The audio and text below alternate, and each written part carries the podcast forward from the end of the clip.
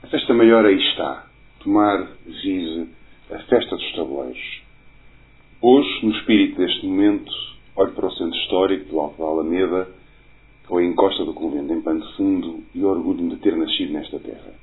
Sente-se uma cidade e um conselho totalmente mobilizados em torno do sucesso da nossa festa, para a qual muitos já trabalham há largos meses.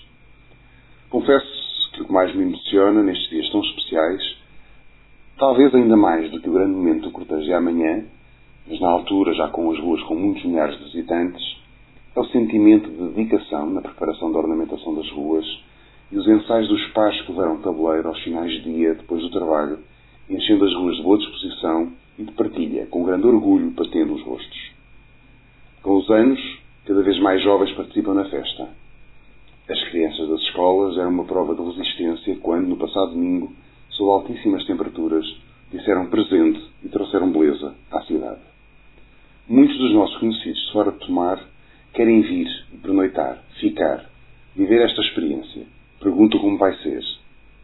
Em mais um ano difícil para muitos portugueses, com um verão que se avizinha muito quente, durante estes dias, algo superior acaba por nos mobilizar. Este exemplo deve ser aproveitado para conseguir mobilizar os tomarenses num projeto de vida de sucesso, com refrescamento político, com novas ideias e, principalmente, acreditando que é possível posicionar o nosso Conselho como um território relevante no contexto dos que com ele competem.